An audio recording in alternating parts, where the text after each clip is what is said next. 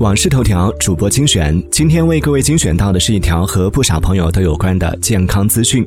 很多人都推崇过午不食的饮食方式，认为不吃晚餐能减肥。那么事实真的是如此吗？专家称，肥胖并不是晚餐造成的，过午不食反而会影响到人体的健康。两餐之间的间隔时间过长，不利于稳定血糖。在上午大量的集中进食也是不可取的。长时间的不进食可能会出现烦躁易怒、焦虑。注意力不集中等情况，也会造成肠胃方面的损伤。专家建议，一日三餐的进食要尽量规律，固定在一个时间段吃饭。对于上班族而言，可以尽量在晚上的六到七点进食晚餐，晚上八点以后就不要再吃东西了。关于减肥的方法，上网一搜一大堆，但所有以牺牲健康为代价的方法，这边都建议大家避而远之。所以下次再听到什么减肥新方法的时候，不妨先了解一下副作用，再考虑要不要尝试吧。